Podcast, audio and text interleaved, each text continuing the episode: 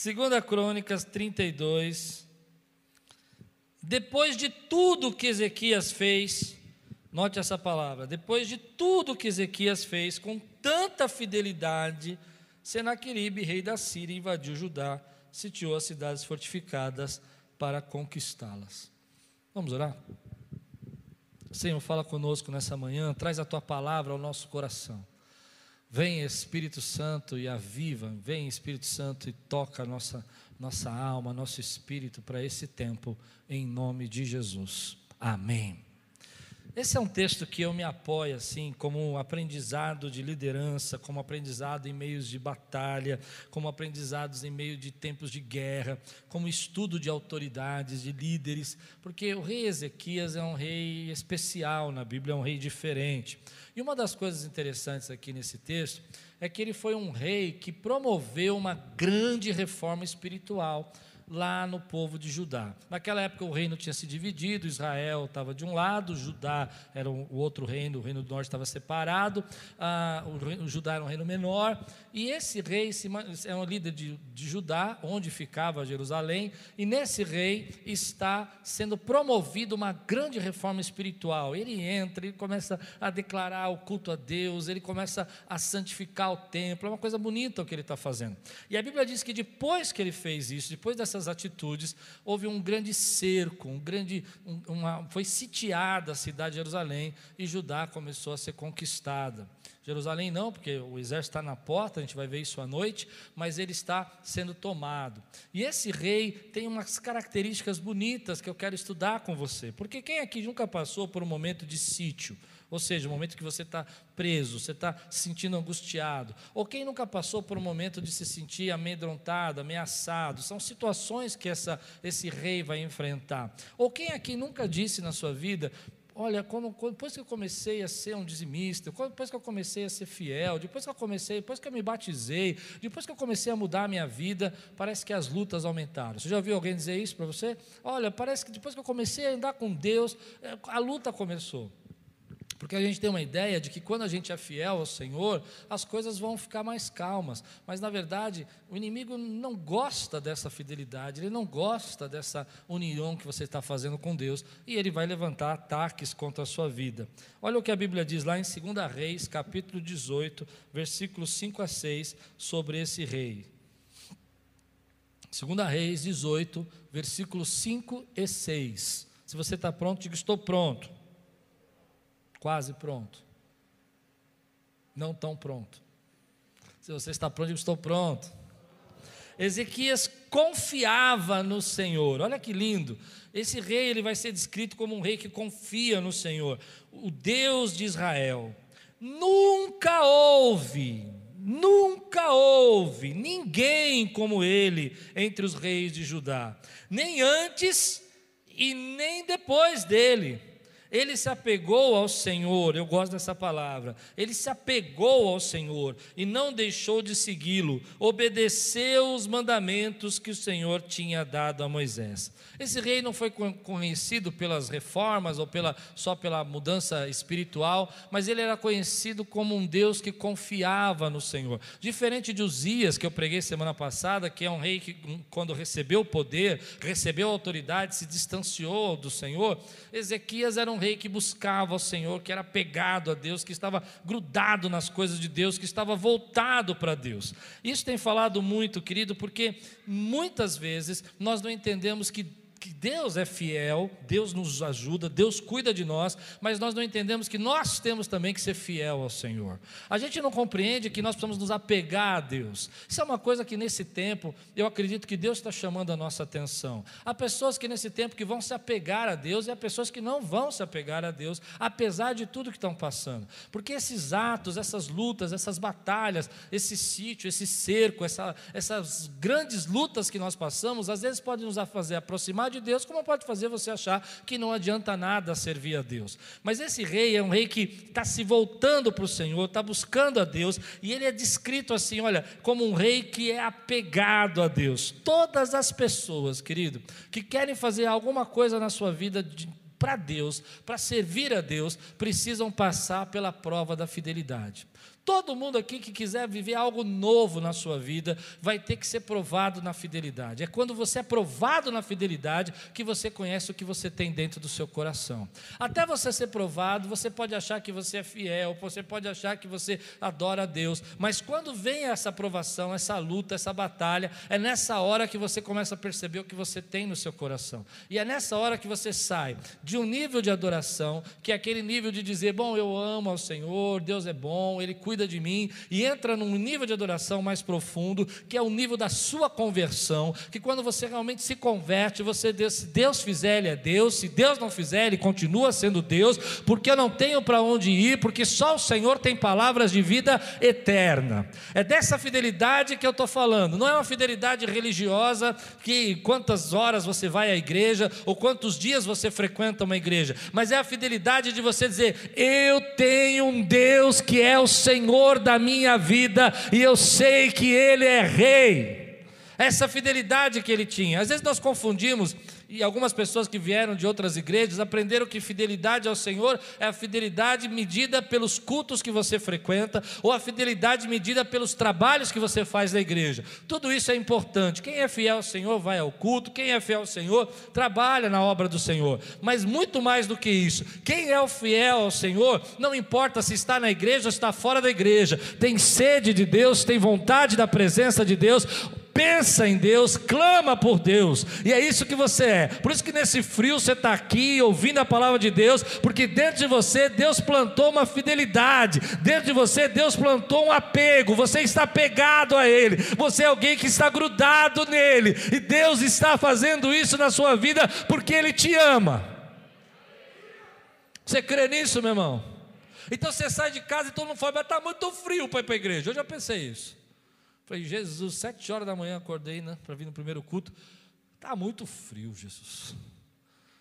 Por que, que a gente está fazendo culto presencial? Podia ser online lá de casa.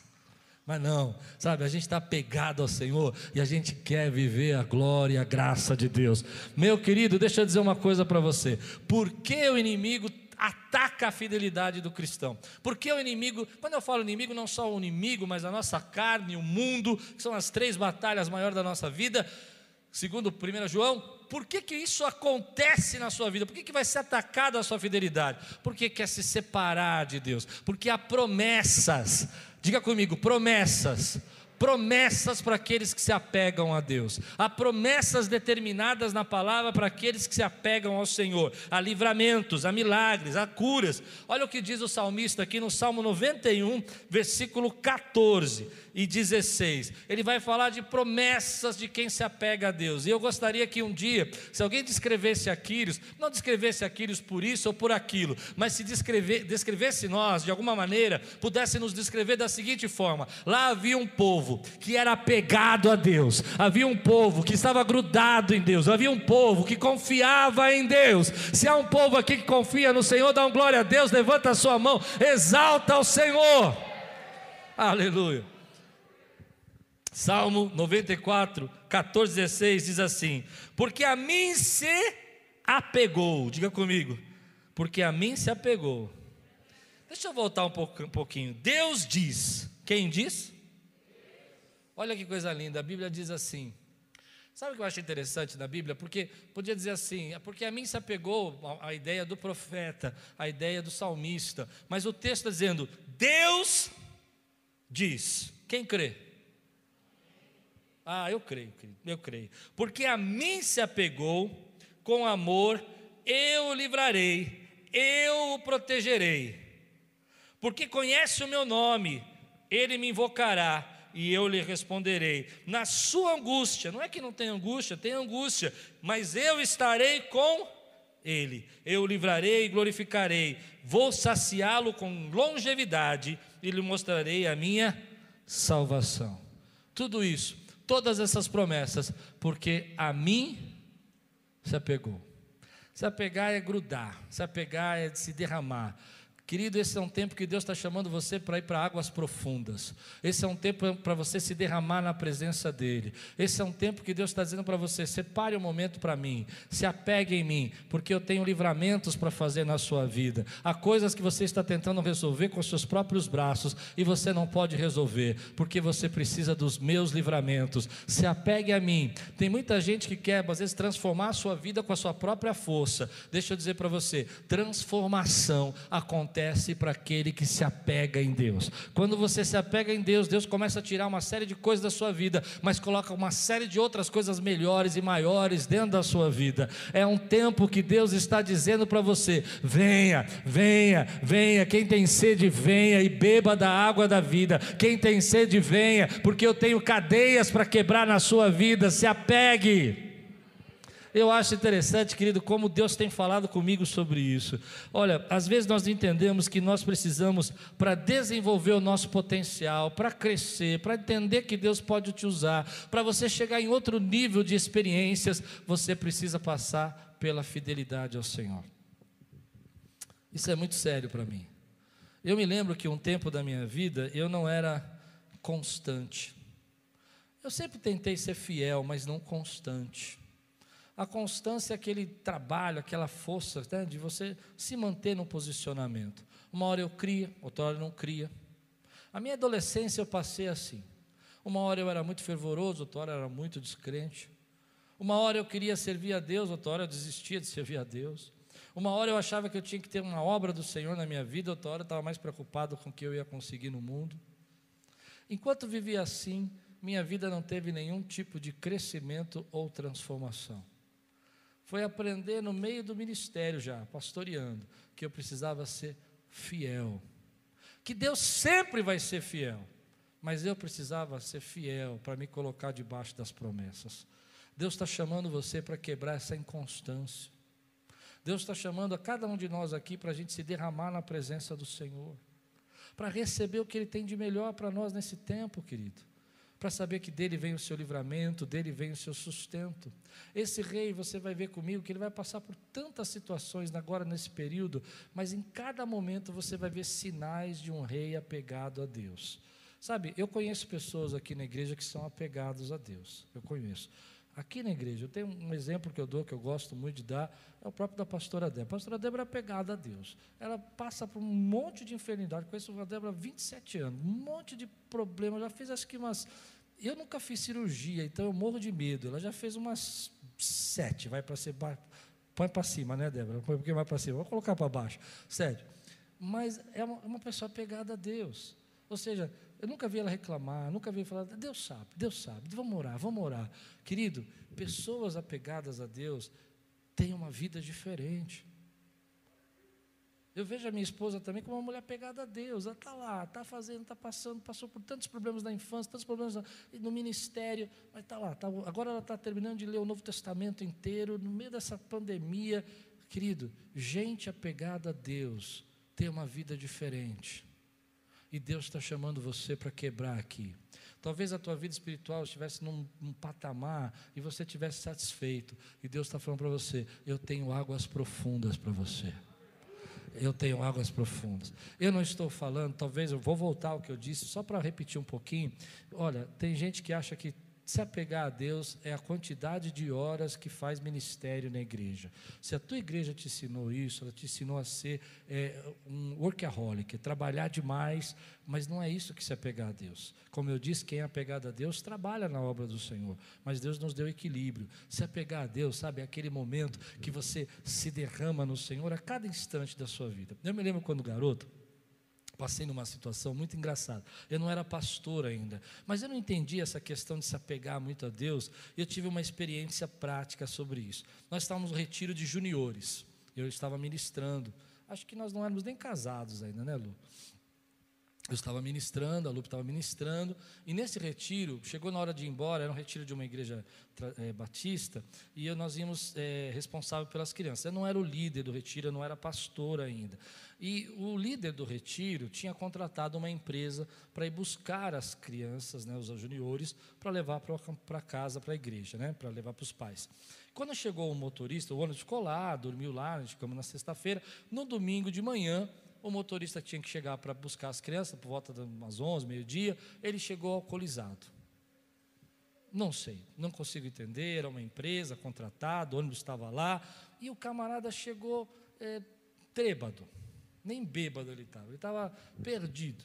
E ele não sabia nem o que ele estava fazendo. E aí gente, o líder, chamamos o líder, o líder foi lá, ele olhou e falou: Não, você não tem condição de dirigir, rapaz. Como é que você vai Que responsabilidade. E ligamos para a empresa, ninguém atendia, era domingo, ninguém queria saber de nada, não conseguia falar com ninguém. O ônibus lá, os pais querendo as crianças, atrasado, que loucura. Então esse líder pega e fala assim: Bom, vou fazer o seguinte. Eu já dirigi ônibus, eu sou motorista de ônibus também, eu vou levar esse ônibus para São Paulo e vou bem devagarzinho, né? Vocês vão me seguindo, os carros vão atrás, outros vão na frente, vamos fazendo uma tipo uma cobertura, vamos bem devagarzinho e a gente vai para São Paulo. E nós entramos. Eu, eu achei interessante a coragem dele. E quando ele sentou no ônibus para dirigir, ele ligou o ônibus, e eu nunca tinha ouvido línguas estranhas. Eu fui criado numa igreja que não tinha línguas estranhas. E aquele homem começou. Aí eu falei, o outro estava bêbado, desse está doido. Estou perdido. Eu estou perdido nesse lugar. Um bêbado, outro falou. Eu era um garoto ainda, né? 18 anos mais ou menos, 19. Eu, eu, eu não sabia o que era aquilo, então eu fiquei mais perto, fiquei olhando, falei: se esse cara começar a chamar de doido, a gente empurra aqui e eu vou dirigir esse negócio aqui. E, e eu tinha carta de caminhão, não de ônibus, mas eu vou dar um jeito isso aqui. Aí ele olhando assim, daqui a pouco ele falou, Senhor, temendo, maravilhoso, Deus, e virava o ônibus e andava. E, e veio a estrada inteira, a estrada inteira, orando, clamando, orando em línguas. Depois eu saber que era línguas, né? Orando em línguas. E aquilo marcou a minha, minha final de adolescência, porque aquele camarada, no final eu perguntei para que você estava fazendo, né? Que você estava toda hora, chave e tal. Ele falou, não, estava orando. A responsabilidade é muito grande. A luta é muito grande, a batalha é muito grande. Olha o que nós estamos acontecendo aqui com essas crianças. E ele me ensinou uma coisa. Olha, ele podia ter carta, ele podia ter dirigido já ônibus, ele podia até estar né, numa condição cercado por carros que estavam indo na frente, atrás, mas ele confiou em Deus. E eu nunca mais esqueci isso. Coisas simples que demonstram o nosso apego a Deus. Tudo que você for fazer, Ore para fazer, querido. Tem tanta gente que vai decidir coisas sérias da vida sem fazer uma oração. Ah, se Deus quiser, Ele vai me dar, se Deus quiser, Ele vai fazer, mas não pergunta para Deus o que, Deus tem para a sua vida. Você vai ver esse rei, que esse rei é um rei sério, é um rei que tem confiança no Senhor. Hoje, querido, eu quero dizer uma coisa: vamos criar uma cultura dentro da nossa casa, dentro da nossa igreja, dentro da nossa vida, uma cultura de buscar e ser apegado a Deus.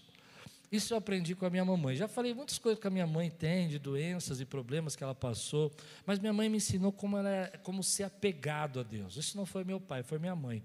Minha mãe era uma mulher que tinha tantas dificuldades, foi repudiada pelo marido, passou por problemas na infância, tinha uma, uma, uma, uma severa doença, mas ela era uma mulher apegada a Deus. Uma das coisas que marcam a minha infância é ver minha mãe orando.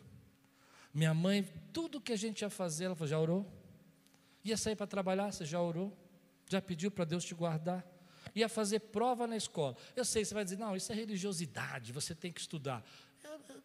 tá, tá, tem gente que vai falar isso, mas deixa eu dizer para você, substitui então por outra coisa. Eu aprendi assim, eu não viajo sem fazer oração. Porque eu creio que ainda que eu tenha carta, tenha carro, eu preciso estar proteção de Deus. São coisas simples que eu aprendi com a minha mãe. Minha mãe não deixava sair de casa sem fazer oração. Já orou, já pediu bênção, a bênção do Senhor para a tua vida. Quantas vezes, querido, eu via livramentos de Deus. Eu via minha mãe, às vezes, não ter condição de saber o que ela estava, quem eu era, o meu nome, mas ela estava em oração, de do, joelhos dobrados, orando, orando, orando, porque ela era pegada a Deus. Querido, essa é uma coisa que você precisa passar para os seus filhos. Essa igreja precisa ser conhecida e já é uma igreja conhecida como confia em Deus e se apega no Senhor. Nesse tempo, querido, tem tantos prognósticos, tantas afrontas, tantos problemas, e você não pode ficar suscetível a tudo isso. Você precisa pegar-se ao Senhor. Você vai ver que o rei Ezequias vai viver uma batalha, mas em cada momento ele vai orar, ele vai apresentar diante do Senhor. E por que, eu estou falando isso? Porque Deus tem experiências novas e profundas para você. Porque Deus quer se revelar para você. Porque Deus quer trazer um outro nível nível de intimidade, de vida com você. Por isso, querido, seja fiel, não tenha medo de ser fiel. A fidelidade é abençoadora. Se eu olhar para trás, esses vinte e poucos anos que sou pastor, e eu perguntasse para você se valeu a pena ser fiel a Deus, eu digo, valeu a pena ser fiel a Deus. Porque não fosse a fidelidade do Senhor, nem tá vivo talvez eu estaria, mas pela graça de Deus, Deus cumpre a sua palavra, que aquele que se apega a Ele, Ele o livra, Ele arrebata do mal, tira da mão do inimigo. Esse é o nosso Deus. Quantos podem dizer glória a Deus aqui? Eu quero fazer algo aqui com você. Eu quero que você levante sua mão e diga assim: Eu sou apegado a Deus. Sabe, apegado para mim, eu gosto dessa palavra porque me lembra as crianças. Criança, filho apegado. Você já viu filho apegado? Filho apegado está toda hora, pai, pai, pai, pai, pai, pai. Aí você fala, fala menino, fala menina. Não, pai, só queria saber se você estava ouvindo. Filho apegado. Filho apegado, que você está lá fazendo alguma coisa, ele vai lá, dobra, costa assim do seu lado, põe o pescoço, e te abraça. Aí você chega em casa, ele, a vida fica mais feliz para ele. Querido, eu quero ser um filho apegado porque eu creio que eu tenho um Pai que supre as minhas necessidades, porque eu creio que eu tenho um Deus que guarda a minha vida, porque eu creio que eu tenho um Deus que cumpre as suas promessas. E diz na sua palavra que se você for apegado a Ele, eu livrarei, eu livrarei, eu trarei as minhas bênçãos, Ele me invocará e eu lhe responderei, porque se apegou com amor. Que palavra, que testemunho, que epitáfio para colocar no final ali da lápide de Ezequias, dizer, esse foi um rei que nunca antes houve, e nem houve depois dele, um rei que confiou no Senhor e se apegou a Ele. Esse sou eu, esse é você, para a glória do Senhor. Amém, querido? Aí olha o que vai acontecer agora. Ele se apega ao Senhor, ele faz esses atos, 2 Crônicas 32, versículos 16 e 19. Os oficiais de Senaqueribe, desafiaram ainda mais Deus, o Senhor e o seu servo. Ezequias Senaqueribe também escreveu cartas. Esse rei ele tinha uma estratégia interessante, insultando o Senhor, o Deus Israel, e o desafiando. Assim como os deuses dos povos das outras terras nos livraram, o povo deles das minhas mãos, também o Deus de Ezequias não livrará o seu povo das minhas mãos. Então os oficiais gritaram na língua dos judeus, e o povo de Jerusalém, que estava sobre o muro, para assustá-lo e amedrontá-lo, com o intuito de conquistarem a cidade, referiam-se ao Deus de Jerusalém, como falam dos deuses dos outros povos da terra, que não passam de obras das mãos dos homens. É interessante que esse rei, ele tinha uma estratégia bélica muito parecido com batalha espiritual. Ele fazia alguma coisa diferente. Ele cercava a cidade, colocava um exército gigantesco. Jerusalém é pequena. Jerusalém é uma cidade, ele já tinha conquistado boa parte de Judá. Mas Jerusalém é uma cidade que você percorre por um dia. Um dia de caminhada você anda na cidade inteira. Você conhece Jerusalém praticamente toda.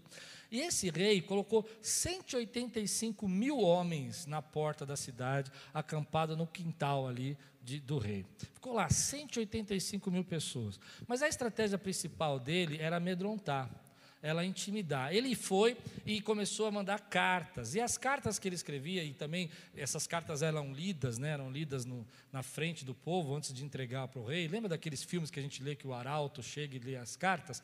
Ele começava a ler aquelas cartas na língua mais comum né, a língua mais simples, para que os, as pessoas que estivessem ouvindo, não só as autoridades, pudessem entender e pudessem ficar com medo. É interessante que em 2 Reis, capítulo 18, lá tem um, um, pouco mais extenso a carta e as falas dele. E eles falavam coisas terríveis. Olha, vocês vão ter que comer seus filhos. O que Ezequias está falando aí vai, é mentira. Quer dizer, vocês vão passar tanta fome que vão ter que, que, que se matar entre vocês. Vocês não têm chance. Olha o que os outros deuses das nações fizeram e ele começou a levar afronta. É interessante que essas intimidações e essas afrontas é uma das coisas que eu gosto de pensar. Em tempos em tempos o inimigo vai afrontar você. Em tempos em tempos você vai passar por momentos da sua vida que você vai passar por intimidações e afrontas na sua vida. Tem muita gente que não percebe, mas está debaixo de intimidação. Eu conheço pessoas que, completa, que estão completamente intimidadas e não percebem que estão sendo intimidadas. Outro dia foi feita uma pesquisa com as mulheres que sofrem abuso dentro do casamento ou dentro do relacionamento é, sentimental. A maioria delas não percebem que estão debaixo de abuso durante muito tempo, até que haja algum tipo de violência. Porque elas acreditam que aquelas palavras duras, aquelas palavras de ameaça, aquelas coisas que você nunca faz nada direito, você nunca pode prosperar, você nunca vai crescer, você nunca vai ser sem nada sem mim, que, que aqueles relacionamentos, né, aquelas pessoas abusivas falam, é, eles acreditam que é amor. E às vezes eu percebo que isso acontece conosco. Tem muita gente que vai sofrendo ameaças, vai sofrendo palavras. Olha, você se apegou a Deus, mas o que, adiantou você se apegar a Deus? Não mudou nada na tua vida. Você não está melhor. O que, que é isso? Olha, você está aí fazendo, a sua vida só está voltando para trás. E você vai começando a receber essas ameaças. Essas ameaças começam a fazer parte da sua vida. Você começa a acreditar mais nela do que Deus fala para você. Você pode achar que o problema da ameaça é do outro, mas eu já vivi muito tempo embaixo de ameaça. Eu me lembro que os dez primeiros anos do ministério dessa igreja, a igreja não cresceu, porque essa igreja era uma igreja que estava debaixo de ameaça. Tudo que nós íamos fazer, todo projeto novo, tudo que nós íamos começar, alguém dizia, alguma pessoa falava: olha, cuidado, as pessoas vão falar mal de você, as pessoas vão criticar você, as pessoas vão, não vão aceitar. E essas palavras entraram no coração da igreja, e a igreja não conseguia avançar, porque a ameaça te paralisa, a ameaça não deixa você entrar nas bênçãos que Deus tem para você. Você está hoje pronto para receber uma promoção, Deus está pronto para te dar algo novo na sua vida, Deus tem coisas novas para fazer, mas você não consegue receber, porque dentro de você você se sente amedrontado, você acha que não pode, que você não é capaz, porque alguém disse para você que se você crescesse muito você ia se perder, ou alguém falou para você que você não era suficientemente competente para ter esse cargo. Pois bem, hoje, nessa manhã, eu creio que você que está pegado a Deus, Deus está quebrando ameaças da sua vida e afrontas, você já carregou isso tempo demais dentro de você. Eu não sei, querido, mas isso me chama atenção porque eu tenho problemas com isso. Você pode achar fácil viver, né, sobre as ameaças e não dar bola, mas todo mundo, e é por isso que o rei falava na língua do povo, todo mundo tem uma língua, ou seja, tem uma, um dialeto de ameaça. Tem algo na sua vida que você tem medo que você que o inimigo vai usar para te prender. Tem medo de fracassar, ele vai dizer que você vai fracassar. Tem medo que você não vai não vai conseguir se manter na posição que você adquiriu, ele vai usar isso para te amedrontar. Às vezes não é só o inimigo, às vezes é a sua própria educação, a sua própria cultura, seu próprio pensamento que vai ameaçando você. Muita gente não entende, querido, que vive anos embaixo de uma ameaça, embaixo de uma palavra. Eu me lembro de uma ameaça que eu guardei por anos na minha vida, que eu precisava quebrar. E às vezes a gente precisa quebrar essa ameaça. Quer ver uma coisa que você nunca percebeu e que é uma ameaça? Se você tiver muito dinheiro, você vai se corromper. Todo mundo já ouviu isso na igreja, não viu quando era criança? Eu ouvi muitas vezes. Isso é uma ameaça. Se você tiver, você vai se corromper. Mas deixa eu dizer uma coisa. Digamos que Deus tem um, um pastor lá na Índia que ele quer sustentar. E ele precisa de alguém que tenha recursos para fazer isso. Ele pode derramar muito, muito dinheiro a você para sustentar aquele pastor? Pode, porque você é apegado a ele, não a dinheiro. Porque você, querido, já é um dizimista, já é um ofertante. Isso é só algo mais que Deus vai usar na tua vida. Quero ouvir você dizer glória a Deus. Nós não percebemos que essas ameaças são tão sutis na nossa vida que a gente vai carregando. Então chega o dia de você receber um dinheiro e você começa a falar: Meu Deus, eu acho que isso aí não é bênção. Claro que é Deus querendo fazer algo através da sua vida. Ele te abençoa para você abençoar muitos. Mas não são só essas ameaças que a gente carrega. Eu conheço pessoas, por exemplo, que nunca conseguem terminar a sua faculdade, sonham em fazer, mas não conseguem, porque estão debaixo de uma ameaça. Você não é competente para terminar essa faculdade. Carregam um rótulo na sua vida. Meu querido, isso é muito sério. Hoje Deus está falando comigo e com você. Não podemos ser uma igreja amedrontada, não podemos ser uma igreja apegada a coisas. Esse rei podia ter poder, podia ser rei, podia ter uma cidade fortificada, mas ele estava apegado a Deus, era o Senhor quem sustentava a vida dele. Eu quero ir mais fundo nisso, que me perdoe. Mas eu sinto que Deus quer falar conosco. Nós vivemos um tempo que nós temos que nos cuidar, nós temos que nos guardar, nós temos que realmente fazer todo o nosso que nós podemos fazer para evitar pegar esse vírus. Mas não podemos viver amedrontados embaixo de ameaça.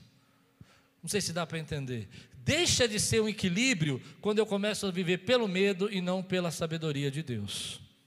Isso é algo que Deus tem falado no meu coração. Nós precisamos entender que Deus às vezes vai falar conosco coisas que são difíceis da gente entender, mas que a gente não pode ser uma igreja ameaçada, amedrontada, uma igreja que vive afrontada pelo medo. E como, como nós estamos vivendo embaixo dessas situações? O medo de fracassar, o medo de não prosperar, o medo de que você serviu a Deus e Deus não vai lhe proteger, o medo que você tem às vezes você tem que você nem percebe, que você não consegue dar um passo a mais na sua vida. Como eu disse naquela época, nós tínhamos tanto medo de calúnia. Deixa eu explicar isso para você. Ah, nós queríamos evitar a todo custo calúnia. Todo custo. Então nós tentamos fazer o melhor, como a gente sempre fez, mais perfeito possível para que ninguém caluniasse a gente. Deu para entender isso? Tudo mais transparente, como a gente é. Quem conhece a gente sabe que a gente é assim. Mas é, é, eu, aí foi a questão. Eu descobri naquela época que calúnia não tem jeito. Quanto mais você cresce, mais o telhado é maior, mais pedrada você vai levar. Então vão falar de você. E como não conseguiam caluniar a gente por coisas ruins, começaram a caluniar por coisa boa. Nós tínhamos uma, pessoas aqui que vinham ministrar para nós naquela época, muito engraçado isso, porque vinham de, de oferta, vinham de oferta de amor, vinham de oferta de, é, tipo, ajuda aí os músicos na gasolina e está tudo certo e começaram a espalhar na igreja que nós tínhamos trazido uma cantora famosa na época e que nós tínhamos pago 25 mil reais. A gente nem tinha esse dinheiro, gente. Nossa, não tinha nem esse dinheiro no banco. Mas espalharam para todo mundo que nós tínhamos pago 25 Eu estava eh, uns dias de, de, recesso, de folga. Quando eu cheguei, já estava o, o, o, incêndio armado dentro da igreja. Onde a igreja, como é que pode, uma igreja que está sem dinheiro? E a mulher tinha vindo na graça.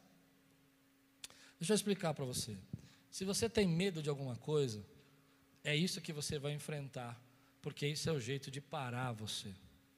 Se você não quiser parar, rompa esse espírito de intimidação que você pode estar vivendo hoje embaixo dele, com afrontas, afrontas que fazem a você, palavras que falaram a você, gente que disse que você nunca podia fazer isso, que nunca podia fazer aquilo, e você sem perceber carrega no seu coração. Eu oro para que nessa manhã você ore e fale com Deus, para que Deus mostre a você se tem algo na sua vida que você está intimidado e que Deus quebre essa cadeia na sua vida hoje.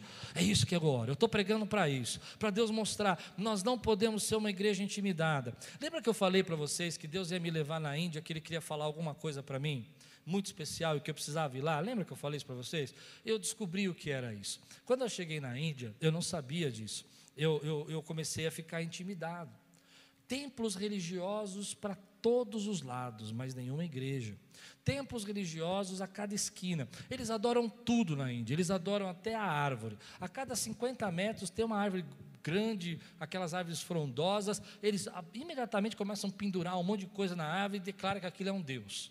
Qualquer árvore, querido, forte, grossa, aquelas árvores, sabe, aquelas que a gente tem de grandes assim, eles vão lá e adoram. Se tem, às vezes você está andando na rua, no meio da, da estrada, no meio da, da, da, rua, assim, na rua, na avenida mesmo, de repente você vê um monte de pedaço de pau assim colocado, uns galhos, uns gravetos amarrados, no meio da rua, no meio da rua. Aí você pergunta que aquilo, isso é um templo. Como assim é um templo? Não, não, alguém decretou que aqui é lugar sagrado e colocaram um templo lá. Você está andando na rua, a vaca está passando. Não mexe na vaca. A vaca é um Deus. É todo mundo para para a vaca atravessar. É uma coisa que você vai entrando, assim que você vai entrando. Mas olha que interessante o que Deus falou comigo. Mas por outro lado, não se pode falar de Jesus.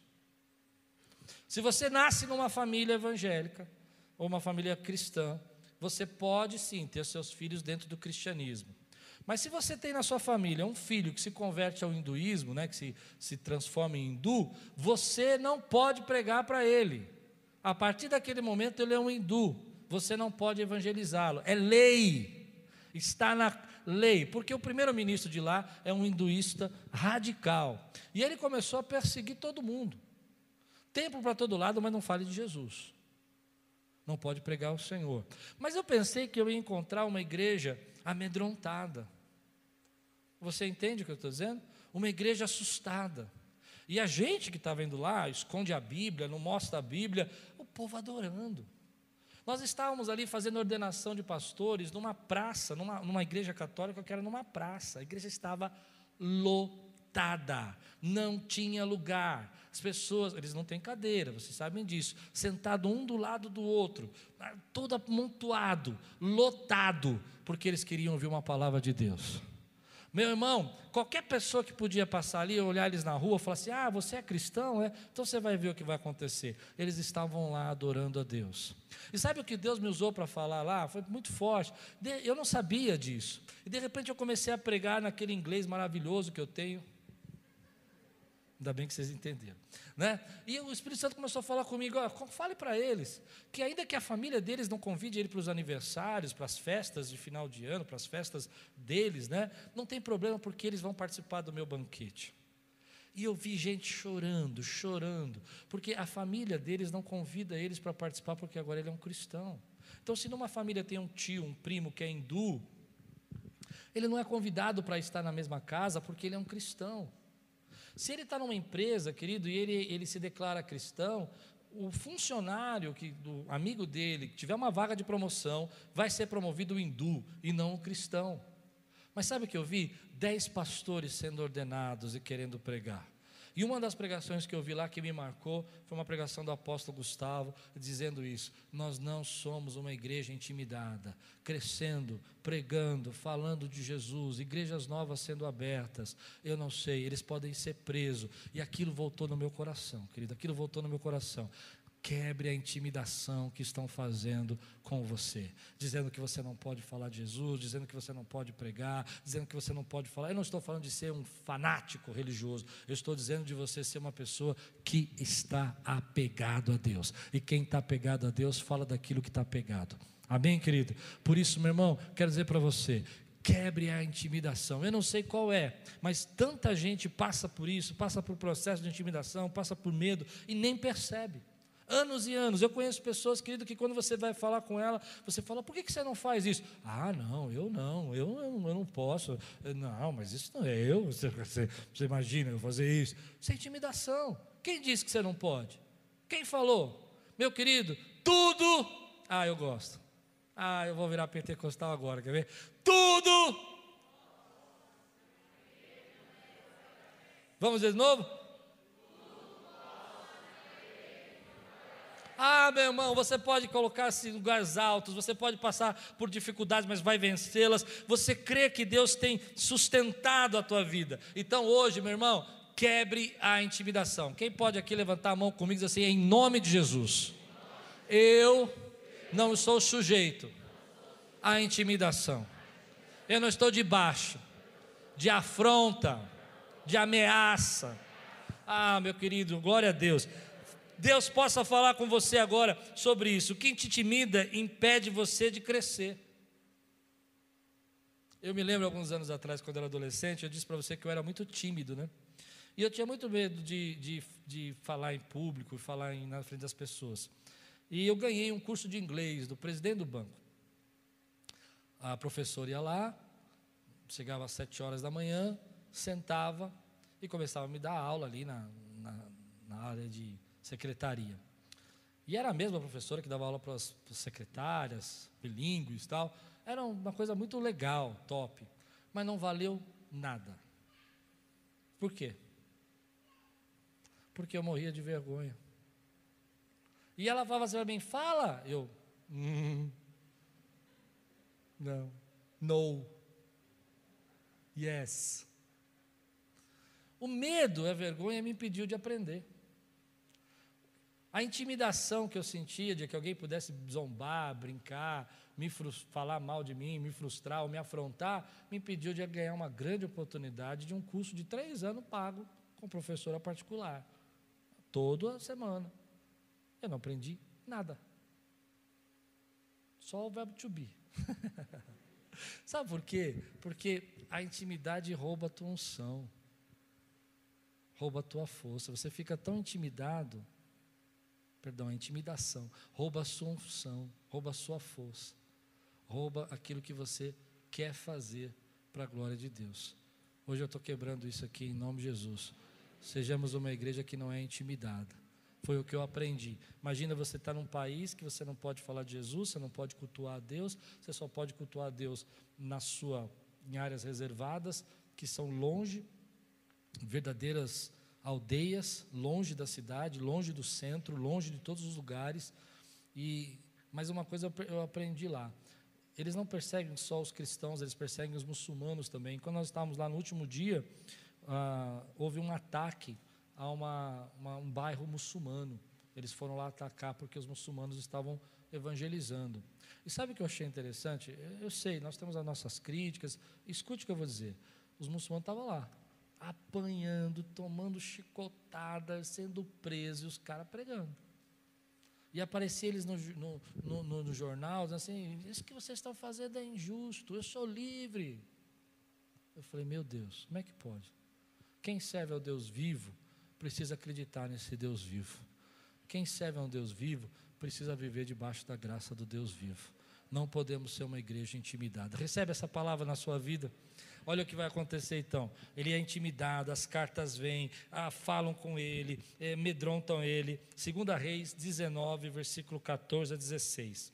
Ezequias recebeu a carta das mãos dos mensageiros e a leu. Então, ele foi para casa, chorou, brigou com a esposa, reclamou do mundo, ficou em depressão.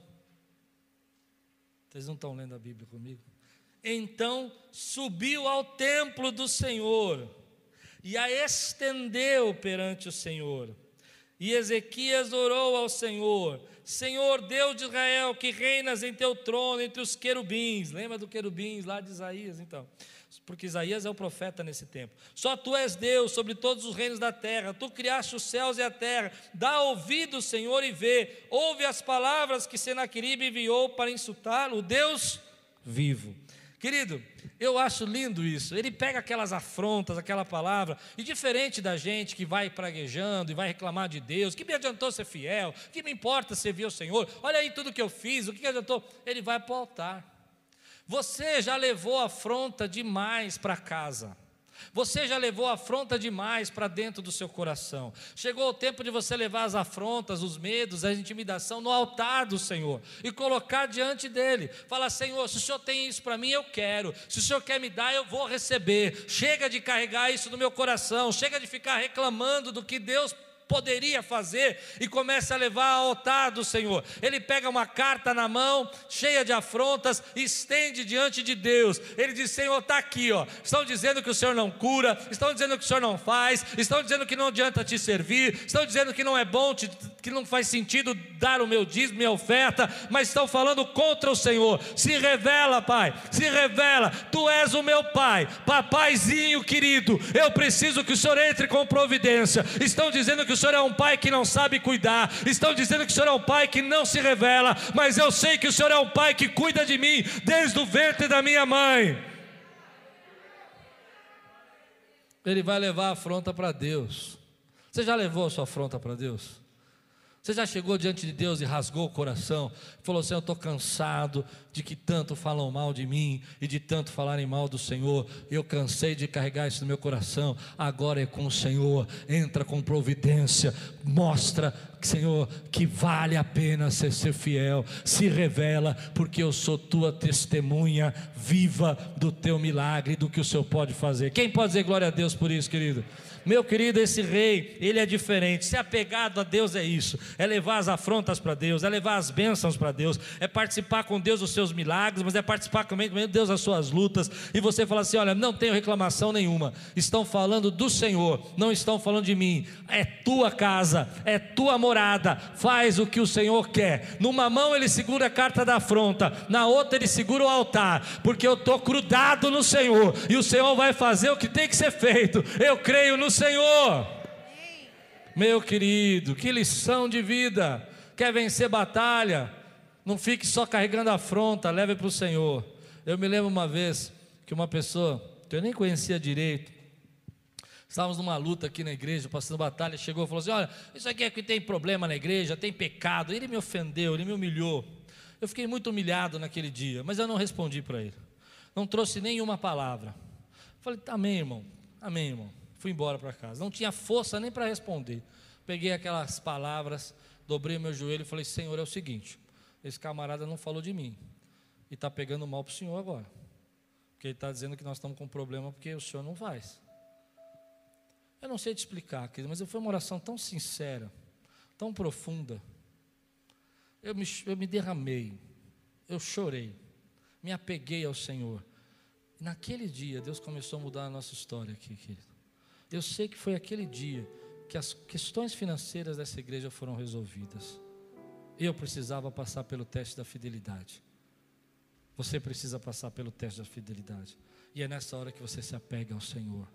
Tem muita gente, querido, que quando recebe as afrontas, carrega dentro do coração, ou desconta na esposa. A venda, a culpa é sua. Eu vi uma história essa semana que eu achei engraçado. Diz que um casal estava num hotel, muito bonito, muito chique. Só que na hora de ir embora, eles desceram e perceberam que não tinha ninguém na recepção.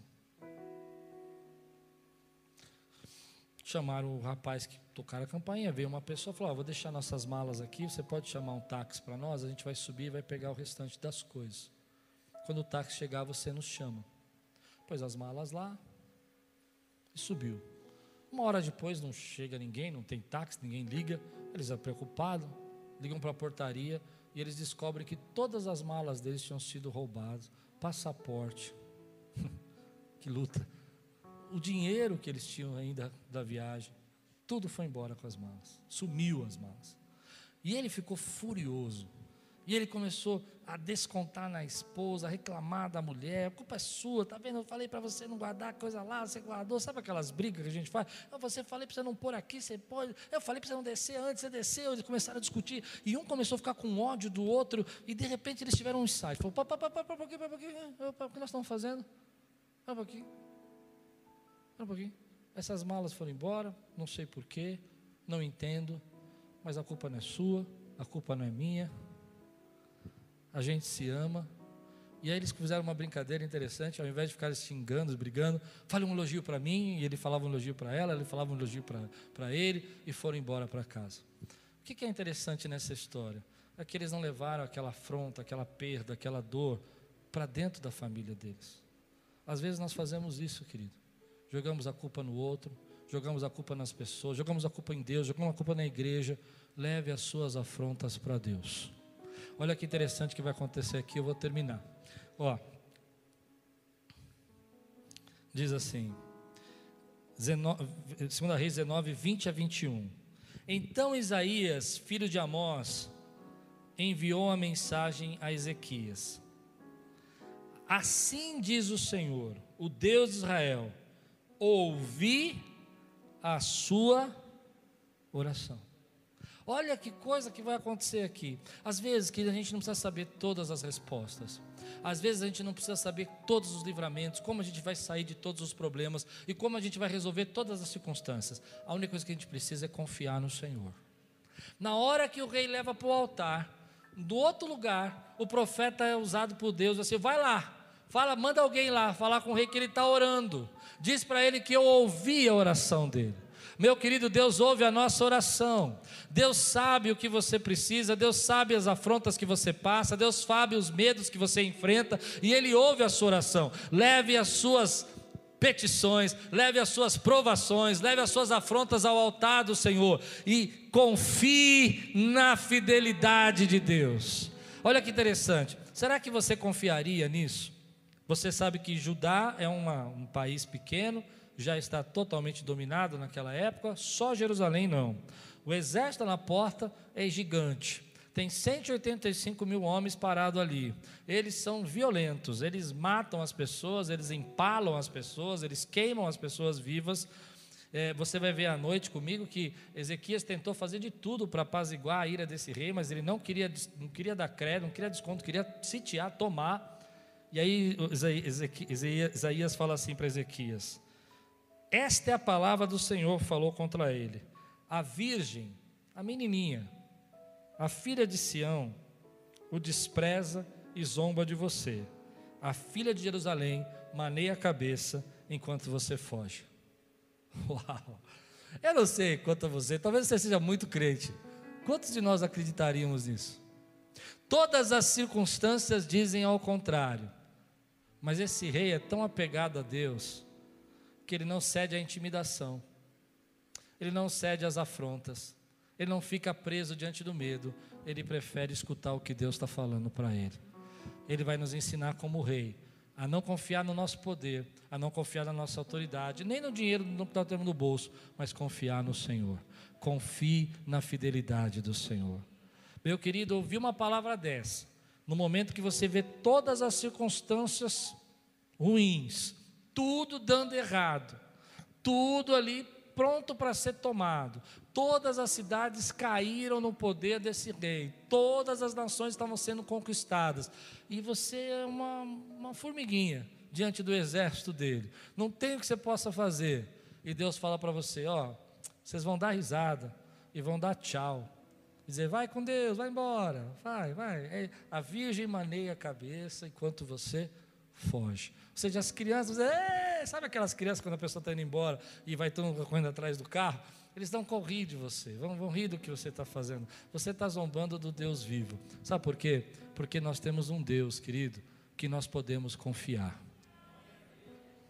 Um Deus que tem viradas na nossa vida.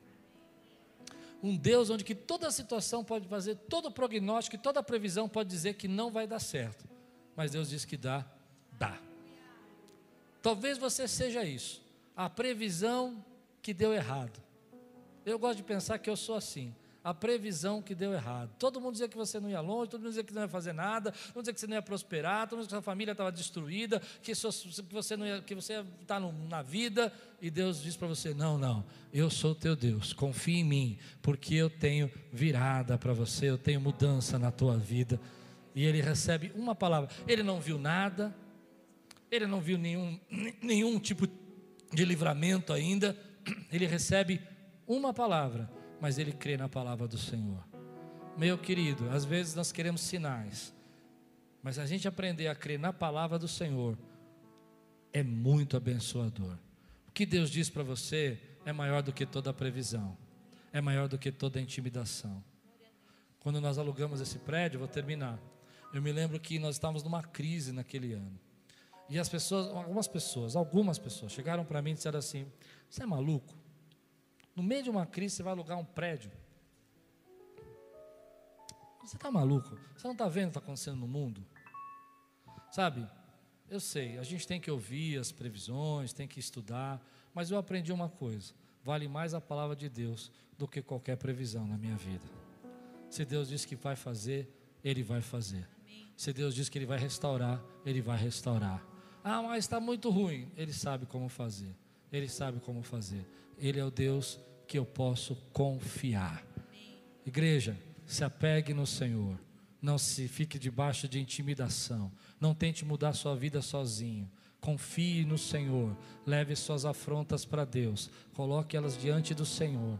Pare de carregá-las dentro de você. Porque Deus é o nosso ajudador. E Ele ainda nos ajuda. Ele ainda nos ajuda. Quem recebe essa palavra hoje na sua vida? Se você crê que Deus está te ajudando hoje, agora, fica de pé no teu lugar aí. Adore ao Senhor comigo. Se você crê que Deus ainda é um Deus que quebra essas intimidações. Deixa eu perguntar aqui, quantos aqui enquanto eu pregava, lembraram de alguma intimidação que você ficou preso? Tem alguém aqui que lembrou? Levante bem alto sua mão. Eu diga, Senhor, hoje é manhã de cura. Manhã de cura na minha vida. E eu creio que o Senhor está quebrando toda intimidação, toda intimidação, toda intimidação, em nome de Jesus. Ah, meu irmão, quantas bênçãos estão para chegar na nossa vida, sabe? Eu queria liberar essa palavra. Deus tem bênçãos para nós ainda esse ano.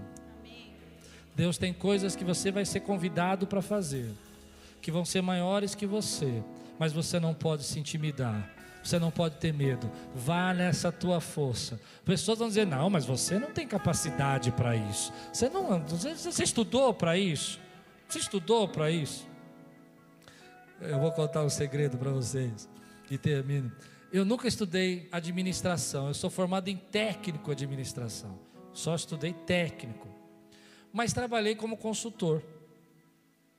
Quando as pessoas me perguntavam qual era a minha formação, eu falava que eu era teólogo. E eles diziam assim: Mas eu não preciso de um exorcismo na minha empresa.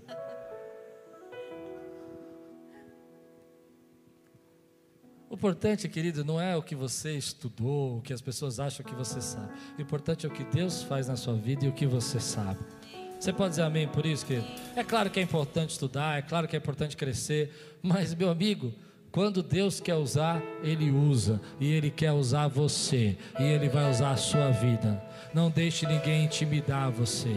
Não deixe ninguém intimidar você. Não deixe ninguém intimidar você. Não deixe ninguém intimidar você. Não deixe ninguém. Vou repetir. Não deixe ninguém. Se apegue, se apegue ao Senhor. Se apegue diante das afrontas. Pare de levar afronta para dentro da sua casa. Pare de levar afronta para sua cama. Pare de levar afronta para o seu, seu coração. Leve as afrontas para o altar do Senhor. Segura na ponta do altar, meu irmão. Segura na ponta do altar e diz: Senhor, está aqui, ó. A minha vida está grudada no Senhor. A minha vida está no Senhor. Eu confio em Deus. Glória a Deus. Aleluia.